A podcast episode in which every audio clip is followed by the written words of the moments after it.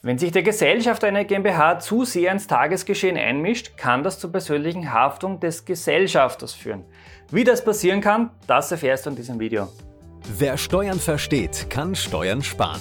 Herzlich willkommen zu einer neuen Folge vom Steuerpodcast mit deinem Steuerberater Roman Jagersberger. Der Podcast für Unternehmer, Selbstständige, Investoren und Interessierte.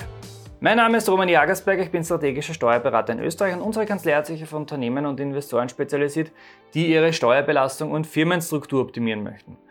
Rund um die Turbulenzen im Signa-Konzern kam die Frage auf, wie viel Einfluss Rene Benko im Konzern wirklich hatte, beziehungsweise inwiefern Benko auf Signa oder ganz allgemein gesprochen jetzt überhaupt ein Anteilseigner einer Gesellschaft aus dem Hintergrund die Geschicke seines Unternehmens steuern kann ohne jedoch direkt an der vordersten Front als Geschäftsführer zu stehen. Gesellschaftern ist es ja grundsätzlich möglich, ihren GmbH-Geschäftsführern Weisungen zu erteilen. Die handelnden Organe bleiben aber die Geschäftsführer.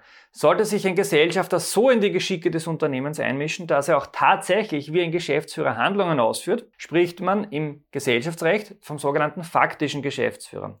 Ein faktischer Geschäftsführer tritt wie ein echter Geschäftsführer auf, ohne jedoch offiziell bestellt und im Firmenbuch eingetragen zu sein. Grundsätzlich muss jedoch erwähnt werden, dass der unternehmensrechtliche Geschäftsführer weisungsgebunden ist.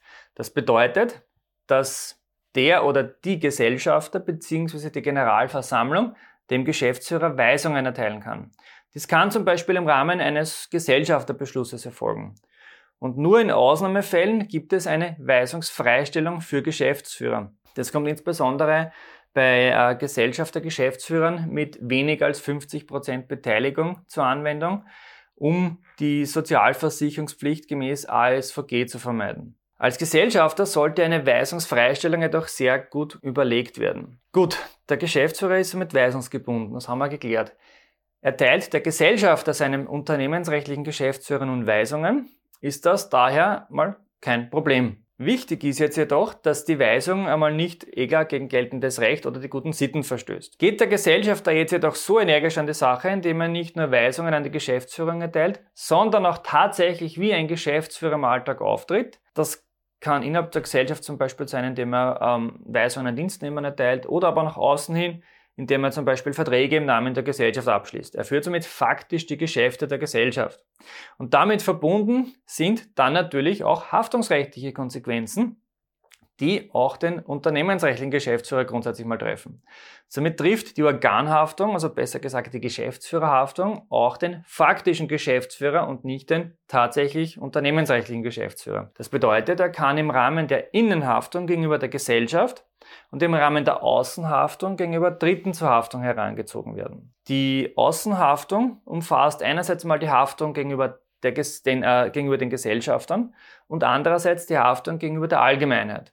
Damit sind insbesondere die Abgabenbehörden sowie die Sozialversicherungsträger gemeint.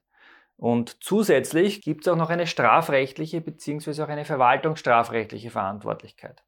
Und somit kann ein Gesellschafter, der sich wie ein unternehmensrechtlicher Gesellschafter verhält, im Rahmen der Geschäftsführerhaftung als faktischer Geschäftsführer zur persönlichen Haftung herangezogen werden. Das heißt, er muss sich dann auch verantworten und kann sich nicht hinter seiner Gesellschafterposition verstecken. Wenn intern die Machtverhältnisse nun so geregelt sind, dass der faktische Geschäftsführer neben dem tatsächlich bestellten und im Firmenbuch eingetragenen unternehmensrechtlichen Geschäftsführer auch Handlungen vornimmt, kann das eben für den faktischen Geschäftsführer oder für den als faktischen Geschäftsführer handelnden Gesellschafter im Schadensfall zur persönlichen Haftung kommen.